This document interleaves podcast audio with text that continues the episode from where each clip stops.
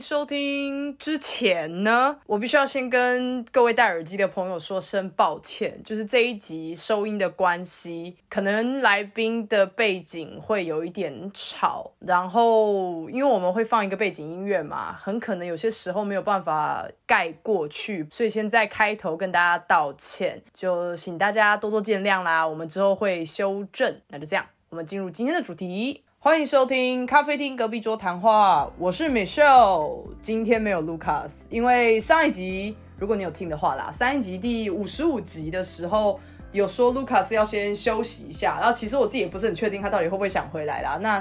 我个人是觉得他不会啦。如果 Lucas 你在听的话，对我就是在臭你。那我今天呢有邀请到，讲邀请很怪，是因为我问了我身边所有的人，谁可以跟我一起录一个 podcast。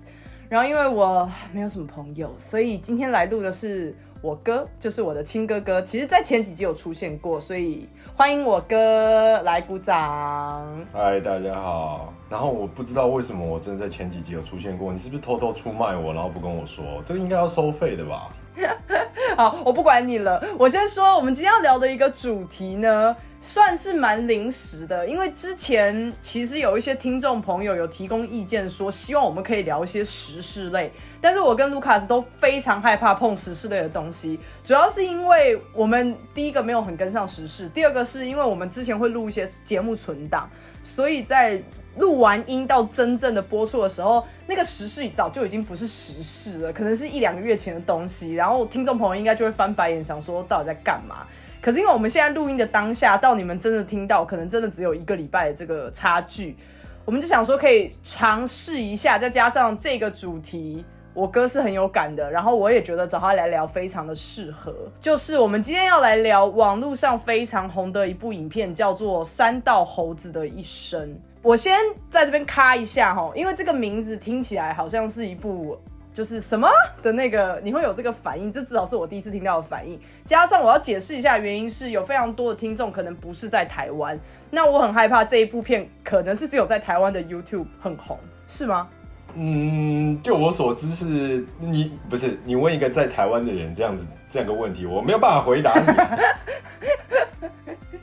不是不是，好，我我直接说，就是《山大猴子的一生》是这几个月，应该说它有两集上下集，上集是大概三个月前就已经出来，当时我至少没有听到任何的风声啦，但是下集在这一个礼拜之内公布了。它上集好像才十五分钟，然后下集有四十八分钟。对你没有听错，这是一个非常长篇的 YouTube 影片。我一开始以为它是那种，就对不起，我有点刻板印象哦。就我一开始以为是那种抖音干片，我想说哦，该不会又是那种说什么你耳机里面听的是什么哦，什么誓言版求佛？就我真的很害怕又是这种东西，所以一开始我其实没有要看的那个欲望。那就先打个预防针，如果你没有看过这一部影片的话。我还蛮强烈建议你去看的，因为它的内容非常的写实。主角是一个年轻男生，然后这个男生非常热爱骑机车，然后他也很常骑着他的机车去跑山。所以在这部片有蛮大的篇幅，其实在讲骑机车、热爱骑机车，然后交朋友、跟兄弟一起跑山的这个过程。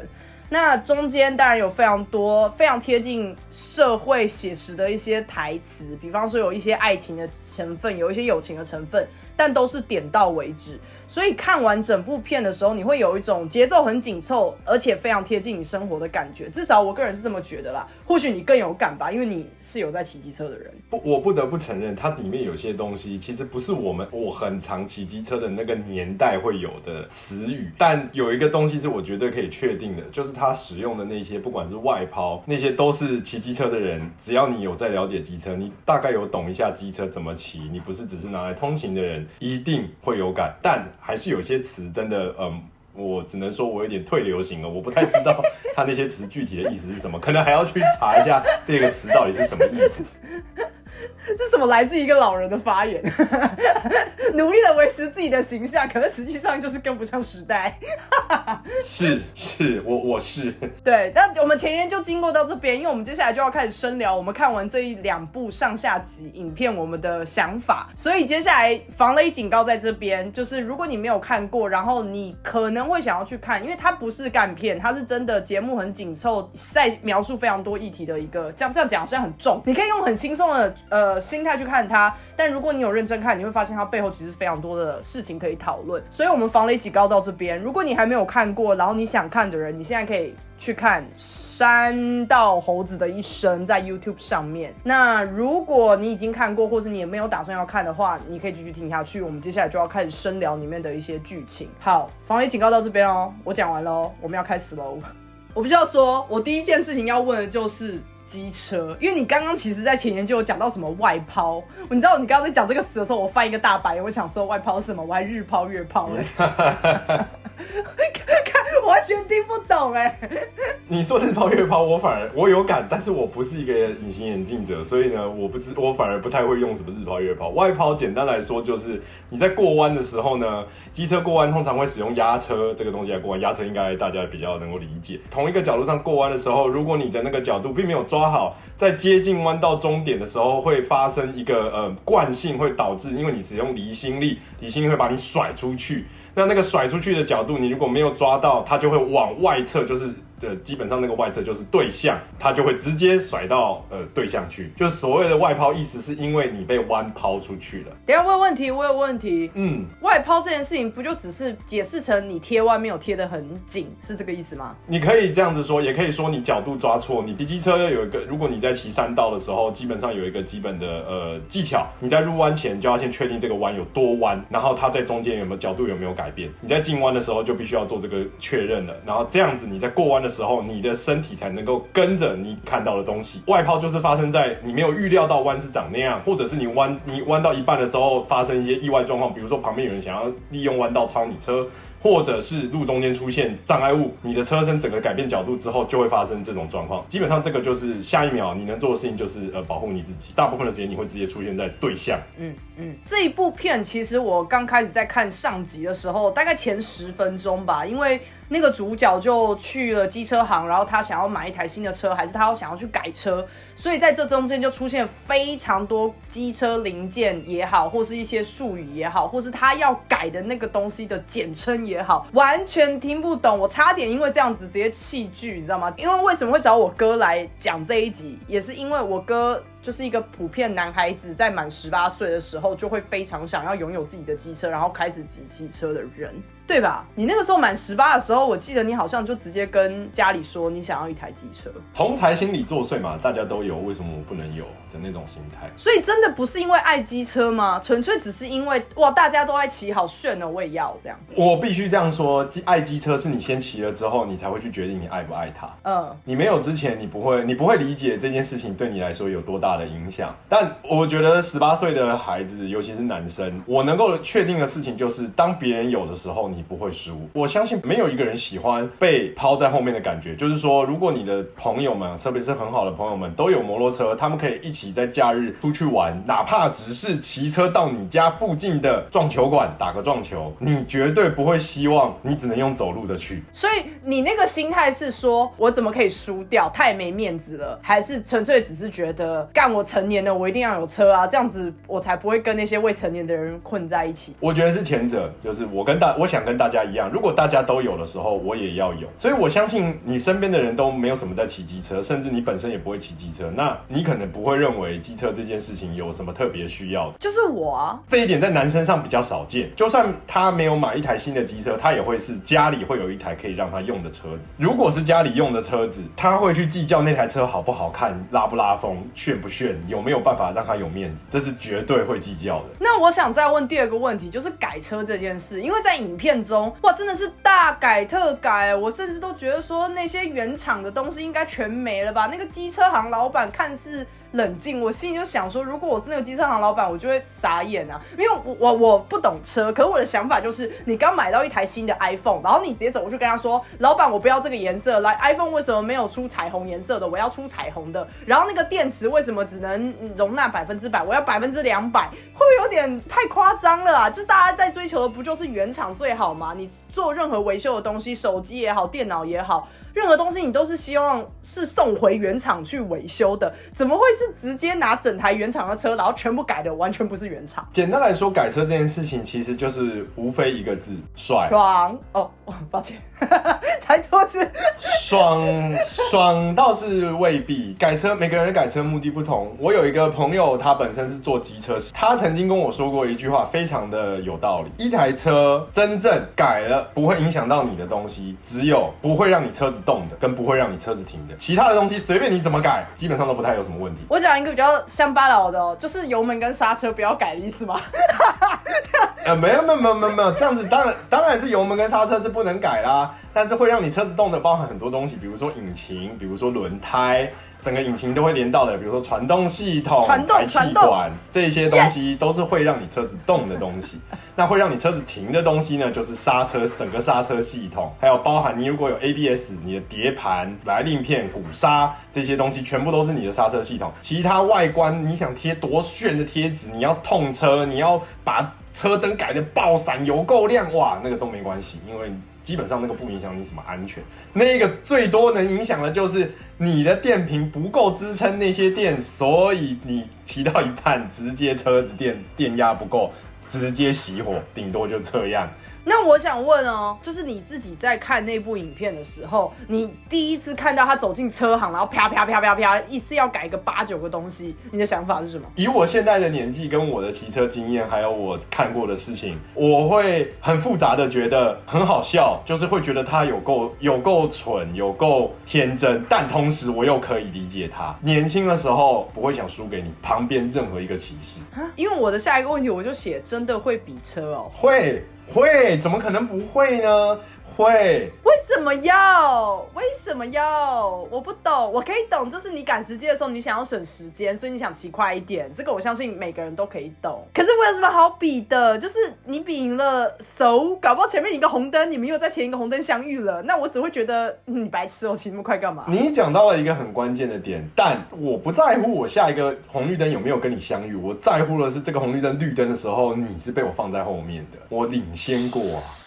下一个红绿灯红灯不是我的问题啊，但我这个红绿灯赢了是我的能力啊。可是那真的就只是起步的问题而已，不是吗？这个东西我觉得可以延伸一点点说，就是改车有分很多种，有的的改法是他想要红绿灯很快的，有的是骑长城的时候他非常耐骑，距离一旦拉长。你就会发现，你好像都追不上他，但他好像也没有拉得很远，可是你就是追不到他的，也有这种。嗯，但城市间绝大多数都是他就是赢红绿灯的，我们都说变成阳颠，就是拼红绿灯的。绿灯的那一瞬间，他油门下去，不止吵而已，是那个速度会让你完全连他的烟都闻不到。他赢的就是这一个。嗯嗯，他不止在后照镜看不到你，他是完完全全根本不把你放在眼里。我必须说，你刚刚讲的很激动，可是我刚刚真的恍神了。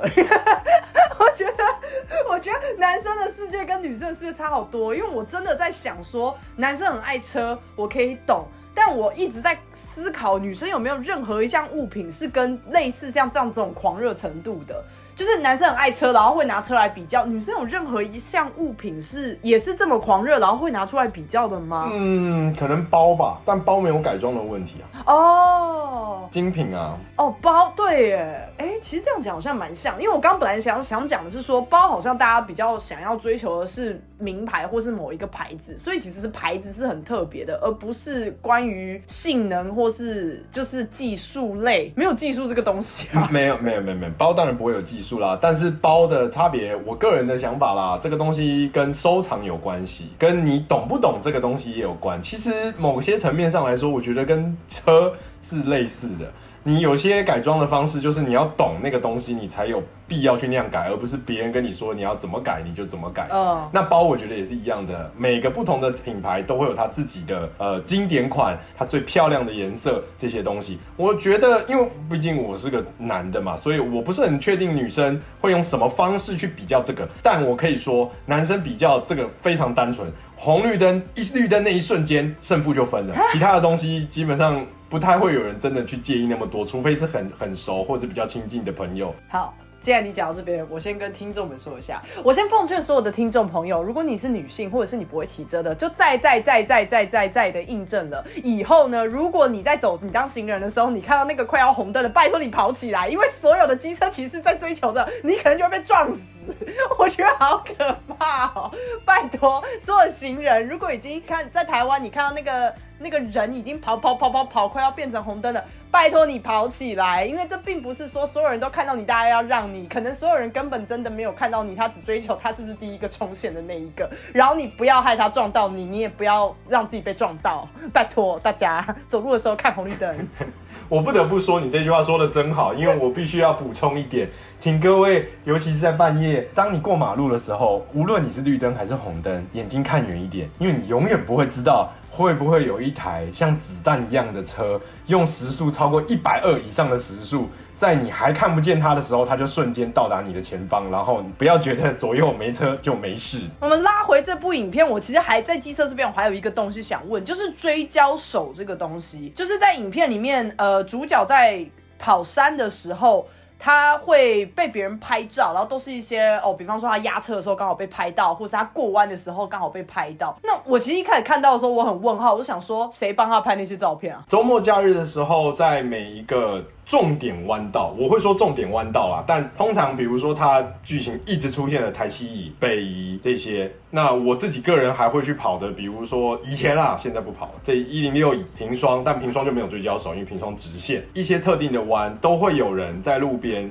拿着相机，准备在别人过弯压车的时候拍他的车跟他，这就是所谓的追焦手。他要干嘛？第一是他们就是喜欢拍照。这个在这个过程当中，他可以练习拍照的技巧，因为本来车子在移动的过程当中，你要能够追到那个焦距，是对摄影是要有了解的。这第一，那第二，你如果被人家拍到，你自己用很漂亮的角度或甚至是你的姿势过弯道的时候，那个感觉其实就有点像是你是专业赛车手，然后有人在意你在赛车场上的表现。所以他不会拿去卖给那个在骑车的人哦，还是那个骑车的人事后会骑回来，然后开始一个一个检查，就是哎，你们今天有没有？拍什么美照？有我的吗？这样。其实都有，但通常会发生的状况就是，这些追焦手就会在回家之后，把他今天拍的一些影照片或影片放到他自己，比如说有的是有专业的，有的是他自己个人的账号。如果是很常去的追焦手，他基本上大部分车友都会多多少少知道他们是谁。有的追焦手不是靠这个来盈利，他会很乐意让你去跟他说，哎，这张照片是我，那谢谢你帮我拍这一张，那他会很乐意让你用。因为你知道，我一开始看到影片里面发生这件事的时候，你知道我脑袋闪过去的东西是。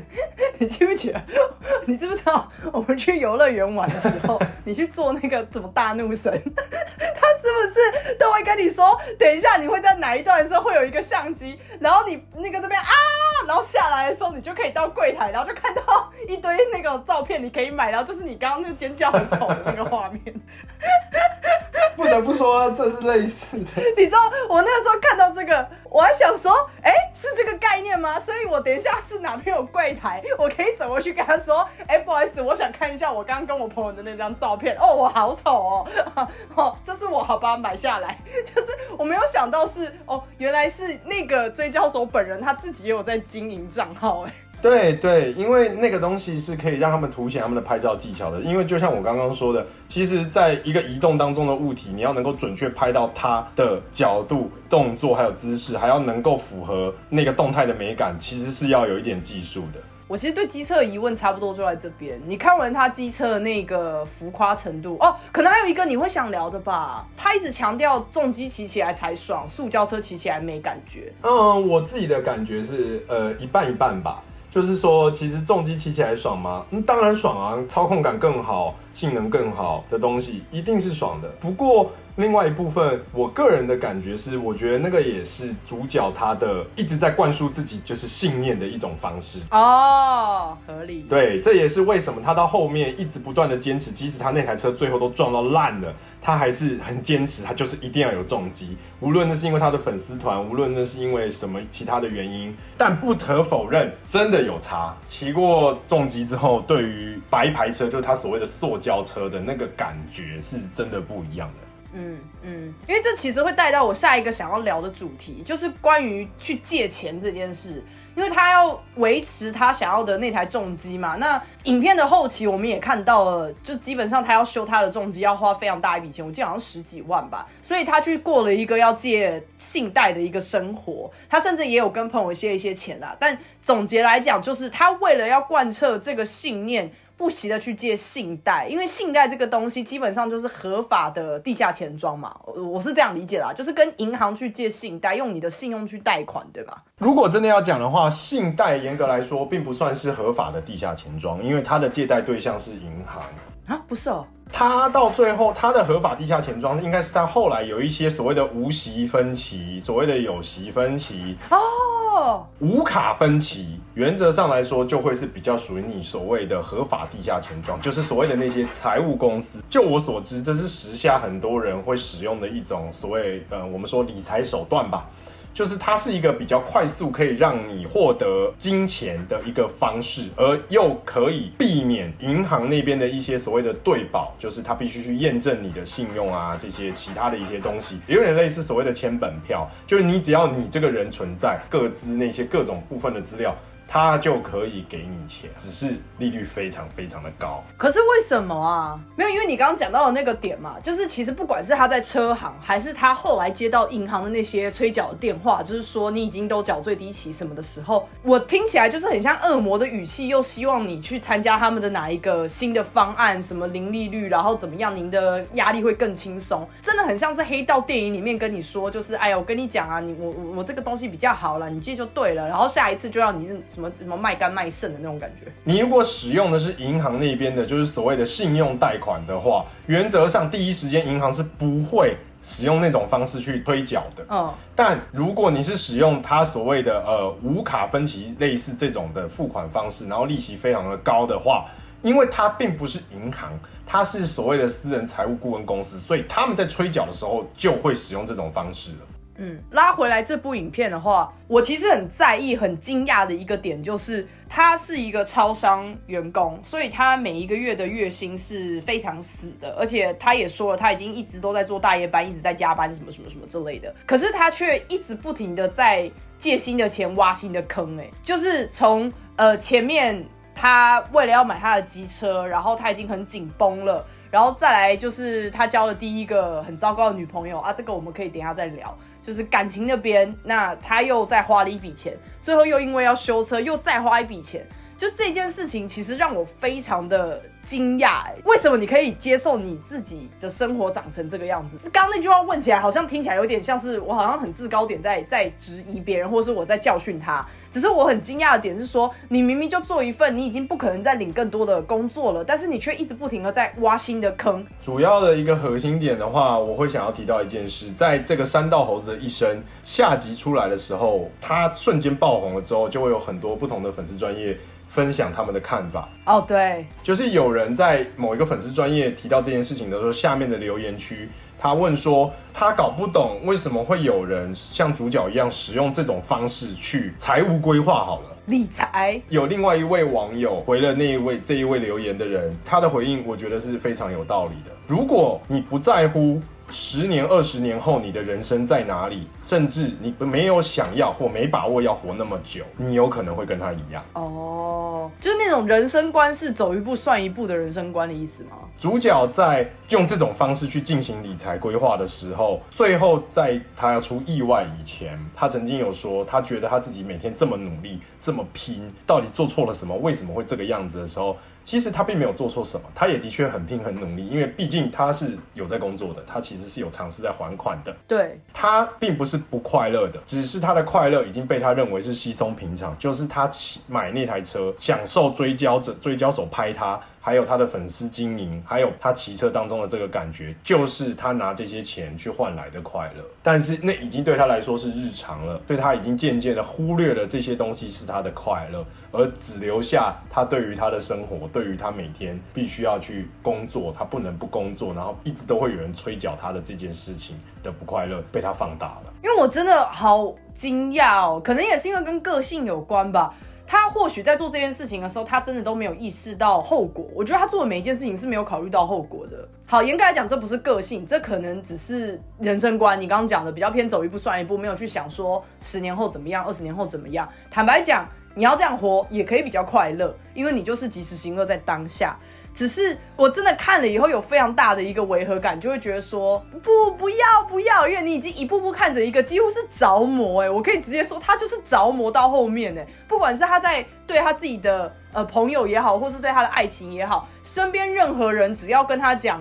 不合他意的话，就算是只是对他的机车说，哎呀没关系啊，你就暂时忍一下啊，你就先骑个塑胶车嘛，你之后再去。换回你的重疾什么的，他完全听不进去，哎，就是他对于他的理财完全就是没有要 care 钱这件事，哎，他只在乎的就是他那个信仰、那个信念。骑车是会带给他快乐的东西，而他投注了这么多心力跟金钱，就是因为骑车会带给他快乐。可是很遗憾的是，主角他也只剩这件事情会带给他快乐了。我们平心而论，从他一开始到后面，不管他交了两个这两任女朋友，还有他的朋友们，其实这些的关系跟这些当中所获得的快乐，都是从他骑车开始的。哎，对。我觉得他骑车是给予了他很多东西的，因为接下来我想要聊的就是感情这件事情。你提到很关键的点，我真的很想要问兄弟这件事情，因为我不是男的，我真的不知道，就是你是我的兄弟，那个义气相挺，就是这个对我来说很虚，你知道吗？很像是。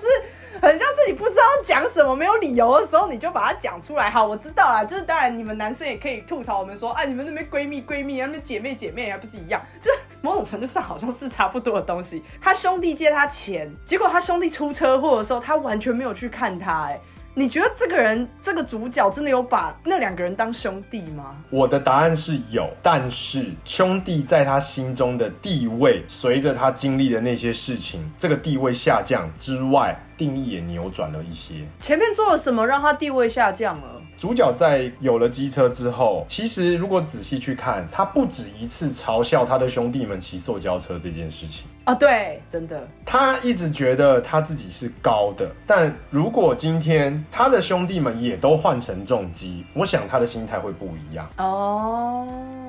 他不是说觉得你们都好逊，我相信主角应该不是完全这样觉得，但不可否认有部分的他是这样感觉。你们都还是坐轿车，你们不像我，我已经是大人，或者是说有程度的人在玩的东西了。而在他交了女朋友之后，他的重心是全部放在他的女友身上的，无论是哪一任。哦，这是除了这个之外，他的重心还有一个点是放在他的工作，因为他的财务。状况，他不得不放在他的工作身上。他第二任女朋友的时候，他非常可以体现这件事。当这个女友跟他还不熟，问他咖啡机怎么清的时候，他的回答是非常仔细的去告诉他这个呃哈怎么说准女友。怎么清那个咖啡机？便利商店店员都非常厉害，都五花八门、十八般武艺，什么都会，超厉害。他能够准确的讲出那些，他对于他的工作不只在意，是他有认真在工作。哎，这倒是哎，因为其实你没讲这个点，我其实有点忽视了。因为影片里面有非常多次都是他在中间偷闲的时候在外面抽烟，然后店长都会跑过来跟他说：“哎，我不是跟你说抽烟还是要看一下有没有客人。”然后我就一直想说，他充其量只是一个好 OK 六十分的一个。工作的态度，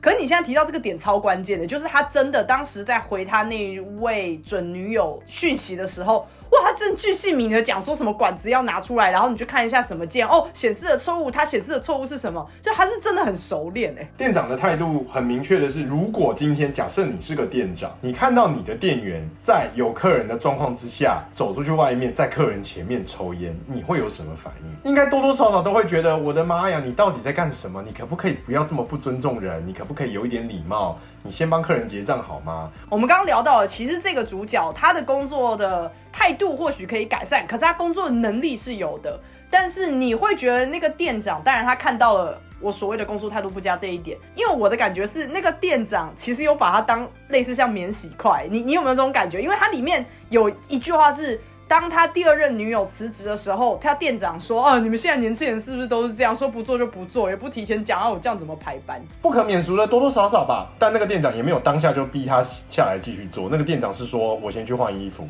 哦，对对对对对对。嗯，虽然他应该千百个不愿意，但他并没有要求主角说：啊，我不管了，你就给我下来继续做。嗯，要不然你不继续，你不继续接下一个阶段的班，我要我要怎么办？对，合理合理。而且严格来说，店长对他算是蛮对主角算是蛮宽容的。我相信这个跟主角本来的工作态度有关。所以在店长跟他说“你们现在年轻人怎么这样的时候”，主角其实是算是顶嘴的，跟他就是回嘴他说：“也不是所有年轻人都是这样吧。”哦，对，我相信主角就是不是那样的年轻人，所以店长会觉得可能自己心里的认为会是，嗯，对啦，你你有资格讲这句话，因为你就不是那样，而你也是年轻人啊。哎，某种程度上，主角回那句话其实回的蛮好的，而且虽然他的态度是那样，可是坦白讲，他工作态度没有很差，哎，他也一直碰到奥 K，他的回应其实超得体的，因为我在看那一段的时候，那个奥 K 讲的每一句话，就那个奥 K 一开始不是说什么啊，这个东西上礼拜天到期了，为什么我我你不给我用？然后我当时我看到那句话，我心里面要反驳点就是啊，你自己都讲出来了，上礼拜天到期啊，你为什么还觉得我可以给你用？可是他的回答就是非常说，客人不好意思，我们真的没有办法使用，因为它已经过期了，我们这边没有任何的对应措施。我想说，哇，他其实态度蛮好的，比我好很多。我觉得这就是回到我们今天一开始的时候你讲的那一句，你说今天。这个东西其实它包含了很多很深的层面。片名真的是我第一眼看到的时候，真的是当场笑出来。山道猴子的一生，虽然我们常常嘲笑这些所谓的山道猴子们，但他们也有他们的优点。只是你大部分的时间，你拿他的缺点来嘲笑他而已。你也不会希望你在楼下的店员。在你去取货报出你的手机末三码的时候，这些人去帮你找货，一边找一边碎碎念，然后找回来之后把东西你的货丢在桌子上，然后说自己确认一下。哎，这件事情很欧洲哎，这样好吗？会这样好吗？很欧洲啊，欧洲好像都这样啊。稀松平常，稀松平常，稀松平常。台台湾不能这样，只要你有拿到该拿的东西，你就要给他七十分甚至八十分的，我们要求不多。台湾这样子，你会被克诉的。绝对会磕到爆，好不好？我我想科普一下猴子这件事，因为山道大家可以理解，它我们前面说它是跑车的，所以在山道就是那个山间道路那个山道。猴子这件事情，我小科普是，如果你不是在台台湾生活的听众啊，你可能不会知道，就是你可以想到所有的缺点，对于一个非成年人的表现的时候，在网络上论坛很常会看到大家也不会打猴子啊，有可能会打，可大部分就会只会发一个猴子的那个表情符号那个 emoji。所以我一开始看到。这个名字的时候，就跟你一样，我会觉得说，哈，好带有歧视性跟标签性的一个 标题哦。我自己的感觉是，三道猴子的一生告诉了大家，其实虽然我们常常拿来嘲笑他们，他们有很多行为你无法理解，对你也不能接受，对，但他不是全然都是错的。也不是全然都对这个社会是没有任何帮助，只是着重在他对于社会成本的制造的这个部分比较多而已。大部分的人因为比较偏向想要嘲笑、抒发内心当中对于这些人的不满，因为我相信很多人，如果在台湾，绝对每个人都有被爆改的排气管吵过的经验吧？哦，对，吵死了。对，那你绝对不会喜欢这些人，而这些人就是所谓的猴子。这些人一定有他的优点的。只是你更在乎他的缺点而已。没错，我想要聊最后一件事情，把它放到最后面，是因为我觉得前面的比较重要啦。最后一件事我想聊的就是爱情这件事情，在里面有两个呃女朋友，第一任女友算是怎么讲啊？要怎么形容第一任？第一任就是就是。骗人女啊，婊子啊，就是臭婊，这有什么好说的呢？就是 bitch 啊。对他第一任女友就是伤他很深，然后甚至导致他应该是有一点创伤症候群吧。他第一任女友，呃，应该说一开始可能真的是看上他的技术或是他的车，然后他也觉得说，呵，增加那个自信心，我他妈超帅，妈重机最屌了。你看那些塑胶车，我根本不放在眼里。来呀，老子会开，老子会骑，我教你。所以他就把到第一任女友，就后来第一任女友就是你知道吗？偷吃出轨，然后反正最后就是闹翻了。那又有第二任女友，可是我必须要承认，我在看第二任女友刚开始的时候，我以为是同样的剧本再再写一次。哎，我真的到很后面很后面，我才注意到说，哦，第二个女生不是那么糟糕的人。我是把我是把所有的女生都想成婊子。别这样说嘛，你这样会得罪很多人的。这地图炮不行啊。我不是那个意思啊，我不是那个意思，我只是觉得说 他一定没有好日子过，就纯粹是自己过得很差，所以会觉得大家都过得很差。这就是这部片非常惊艳的地方。你认为山道猴子就所谓的猴子们都是一些对社会没有贡献，然后这些人就是嗯你很讨厌，最好他们都从世界上消失，反正他们对社会只会制造麻烦。你会很直观的就会觉得说他会跟他好的，不管男生也好女生也好，一定都跟他一样。他第二一定也是 bitch，因为他们都是这样子的个性，他们都是这样子的人，物以类聚，所以他们一定会一直遇到这种人。不过他第二任女友是一个，我只能说是个好女孩啦。是，不确定是不是这样。如果是这样，那他真的非常厉害。就至少这个编剧，我觉得是蛮厉害，很有实力。就是他充分的调中了观众的胃口，认为说你们一定会觉得他第二任又是这样，对吧？因为第第一任也是这样。对，我就被调我相信他有应该有想到这个部分，而做出一个非常非常大的反差。又可以拿来体现他有一点点创伤后压力症候群的发作的这种状况，我觉得这个铺陈是非常漂亮的，也是我很欣赏的一个点。我觉得超厉害的，因为坦白讲，第二任那个女友，我就我就直接说啦，就是算这样有点就是太太拆台嫌疑。我觉得如果第二个女的如果出现在真实事件里面，哦，你一定会被调中哎。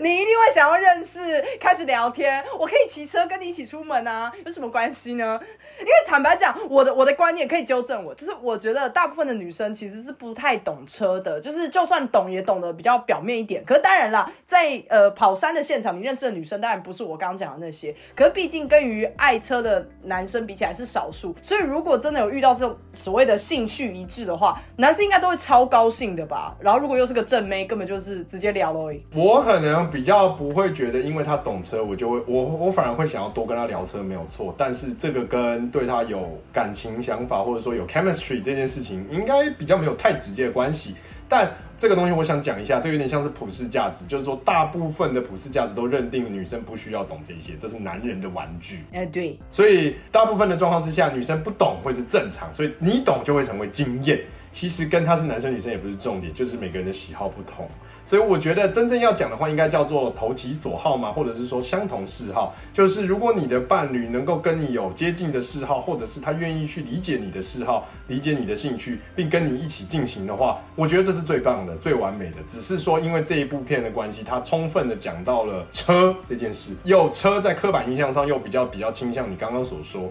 女生比较不懂，对，所以大家才会觉得说，哦天哪，太棒了，太完美了。我再偷偷的出来延伸一题哦，假设现在有两种女生，那以男生的角度，你会比较喜欢哪一种？第一种就是剧情里面我刚刚提到的这一种，他们都有在跑车，或是他们自己很懂机车，或是很享受骑机车的这种女生，跟你搭讪。还是第二种女生，是她什么都不懂，甚至是要你载。可是呢，你不管载她干嘛，比方说你压车，她就会旁边说：“好帅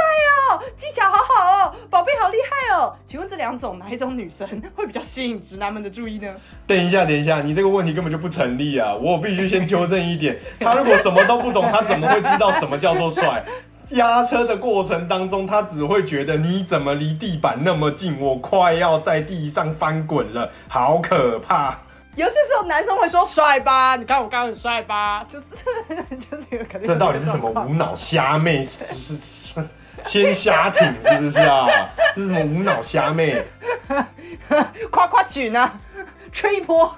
认真回答你这个问题，最棒的状况当然是你的兴趣他都很喜欢，他会愿意跟你一起进行你的兴趣，他本身也是那也是他的兴趣，这当然是最好的。但另外一种就是，他可能对你的兴趣不是特别了解，但他愿意了解。我觉得只要这样就够了，他也不一定要跟你一起。你说像我好了，我就是个宅男，我喜欢打电动，但我不会觉得我的另外一半需要跟我一起打电动。他甚至觉得无聊，也不需要坐在旁边看我打电动。但我的要求，嗯，可能因为年纪有一点年纪了，不太喜欢这样。但不管怎么样，我的要求只有一件，基本上只有一件事：你不要不准我打，不要觉得打电动的男生都很宅，不要觉得打电动男生。生都很糟糕，那个东西就是浪费时间的。你只要不要有这种，我觉得是偏见，我觉得就可以了。我觉得这很重要。我之前有听过一个女生分享，到她已经结婚了，就是也有人问她说，那你要怎么样去调试，就是你们可能兴趣很不一样这一点，就是她跟她老公，然后她就讲了一句很关键的话，她说我老公很喜欢吃假设印度料理，我个人很不喜欢吃，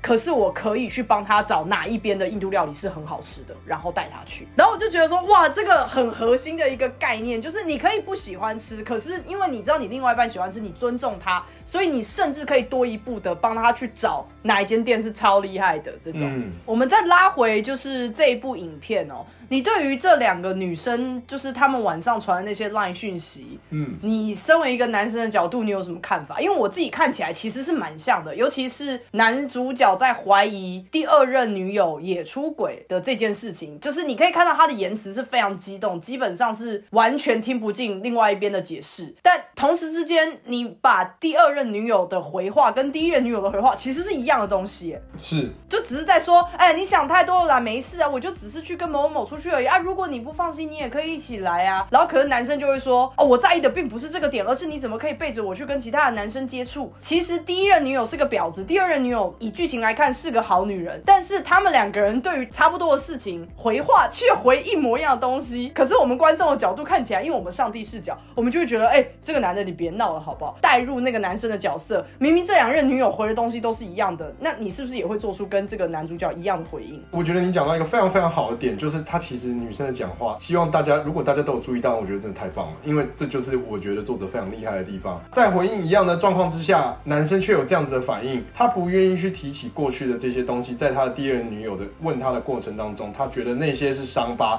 他不愿意提起。我觉得这一点是反而是后来害了他的其中一个主因。对，因为如果你有先跟你的第二任女友提起，而他后面做出这些行为来戳你的伤疤，那这个女生本身就是不尊重你。但无论如何，我想讲的是，如果今天有提前先跟你的第二任女友说你有经历过这样子的事情，而这件事情让你非常非常的不舒服，而且第二女友不止一次给他这个机会，哦，真的，讲过问过他两一两次两三次了，都是想要知道这件事情，是他自己跟第二任女友讲说，宝贝，过去的事情我们就不要再提了，呃，我们就是一张白纸，我们就是从现在开始。对，我知道很多男生可能为了逞强会讲这种话，我相信一定有，而我自己可能曾经也有这样子过。有，我现在老了吧，我自己觉得的感觉就是这种东西没有必要逞强。你真正觉得不舒服，或者会让你不舒服的事情，你就应该要让对方知道。这就像告诉对方你的地雷在哪里是一样的意思，因为这也是尊重对方跟礼貌对于你关系重视的一种方法。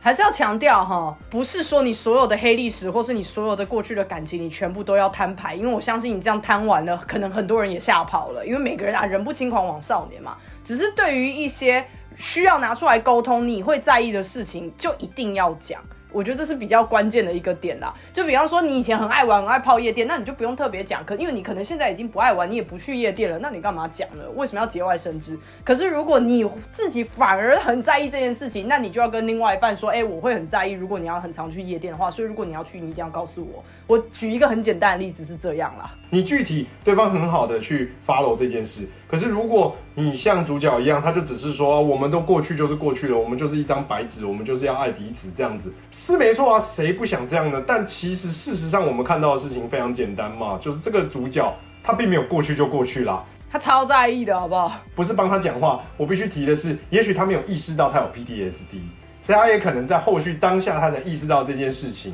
我觉得是。当他意识到的那一刻，他发现这件事情会让他有状况的那一刻，他应该要做的事情是求助，不管是不是真的从专业管道求助都好。没有，他大逞强到不行哎、对他，即使到了那一刻，他还是逞强到底，然后就是一而再、再而三的让他的第二任女友觉得他莫名其妙，然后连他自己都觉得莫名其妙，对，就变成后续产生后续这种后果。那只能说，嗯，谁都不愿意这样，但事实就是这样。我必须要先平衡一下，我们我差点忘记这件事情，就是我们刚刚前面其实讲了非常多第二任女友的好，我们都觉得她是一个好女人，但我想到她有一点超级糟，她无照哎、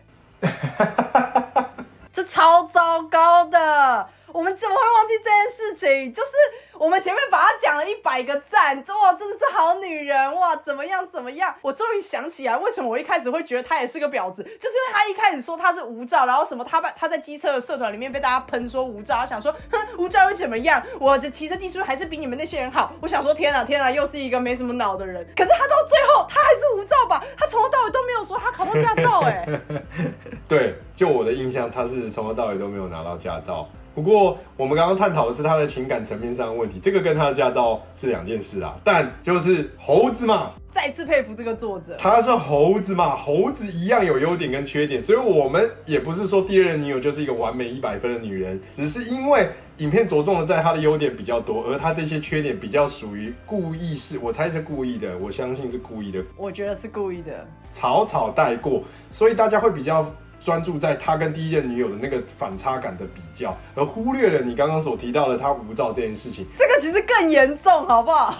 但其实就是一样的，这是他的优点跟缺点。虽然说这件事是很严重的事，但不可否认的事情是，这个并不会掩盖他是他帮他男朋友做便当，他其实实际上很尊重他男朋友，他也非常尊重他们的关系，这个也在乎他们的关系这个事实，这个跟他无照是没有关联性的。是是，这真的不得不佩服这个作者，他在人物的刻画上面其实很鲜明。即使这部影片，就算你去看，你会觉得他是一个。相较起来，可能比较低成本的影片，因为它的作画也好，不是那么细致，然后它整体的配音也好，也是比较用一个机器人的方式去配音。但是它的整体的节奏流畅度、写实度、台词跟每个人物的刻画，其实很厉害。没错。而且说我不是专业人士哦，但是我就是一个路人来讲，完全吸到我眼球。你想想，它下集四十八分钟，我其实只是调一点五倍速，因为我纯粹只是觉得他们讲话太慢。可是总结来讲，我觉得是非常非常厉害的一部影片，并不冷场，然后。后内容非常言之有物，而且非常容易让观众进入状况里。我觉得很成功的影片是，你可以同时有两种不同的情绪的时候，我觉得就是非常厉害的。就是不是只是单纯让你笑，或是让你难过，或是让你生气，而是你在看他耍白痴的那些过程，那种笑的过程当中，我相信有很多人是带着一点泪在看这件事情的，因为你大概已经预测到后面会发生什么事。对。然后你在伴随着那些他第二女友对他生气的同时，你心里一定隐隐也有一点感觉，是你其实可以理解他为怎么会这样，因为。第一任女友对他造成的伤害，你也历历在目。我最后最后想要提一个东西哦，就是在男主角最后出事之后，后面那几秒，那真的后劲太强了。影片中其实是在重播行车记录器，也就是用呃第三者或者说就是发生事故的另外一方的行车记录器去记录这个男主角最后发生事故的状况，并且开嘲讽到一百万点，有点像是说在做一个。呃，有人在网络上特别去看一些行车记录器，很好笑的那种行车记录器，然后开嘲讽完之后，还直接接夜配。我觉得最后那一笔，这个作者真的好厉害哦！我被最最后那不知道二十秒钟吗？差不多。我觉得他接叶配这个东西，我吓疯哎！而且他接的叶配还是 VPN 叶配，我觉得真的太厉害了。我只能说非常非常讽刺，就是他最后这个反转的讽刺，我非常佩服。真的很屌，因为他充分的展现了其他人是怎么看待你这件事情的。对，我觉得他其实真正的核心这思想有一个非常重要的内涵，至少在我的感觉上，我觉得很重要。就是无论你今天多么风光，你的那些风光在很多人眼里也只是他们配他中午中餐便当，然后下饭的那一个几十秒而已。甚至是只有一个评论写笑死哦，因为现在真的太多人只会这样子。对，没错，但并不是要大家那我干嘛风光，而是你自己觉得风光就是真风光。因为无论你今天做的再怎么风光，别人永远都可以两个字直接把你全部毁于一旦。对你今天的所作所为，你常常挂在。嘴边的你的梦想、你的理想、你真正想做的事情、你想要追求的目标，无论这些目标是什么，可能真的只是别人在拿起他的鸡腿啃两口的那一刻，可是并不影响在你身上这件事情对你有多么的重要。他跟那个人在技术较量的那一段几十秒前的那个状况下，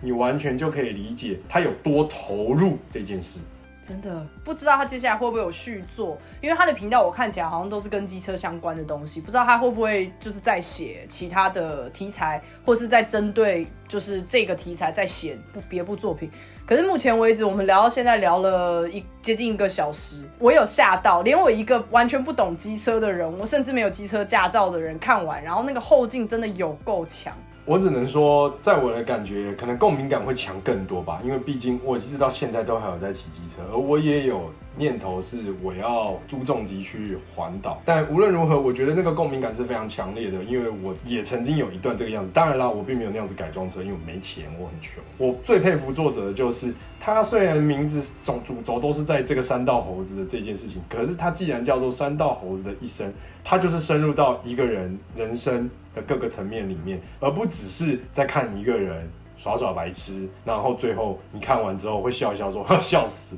啊不就自己骑车技术烂，活该被撞死。真的，如果你没有看过的话，还是强烈建议你去看。有非常多的评论，甚至是说非常希望它可以变成可能高中生毕业之前，因为在你还没考驾照之前的一个类似像是警示的一段影片，甚至是有家长希望可以在学校里面播放，蛮有教育意义的啦。我自己是这样觉得。然后接下来的节目走向很可能是这样子，就是聊聊我们最近比较有感触的事情。我也不知道我哥会一直跟我聊，或者是我有其他的朋友会聊一些其其。他的主题，希望大家会继续收听。就是在这个咖啡厅里面，谁会来继续跟我聊天？然后你们依然是坐在隔壁桌。希望你会喜欢这一集，我们就下礼拜见喽，拜拜，拜拜。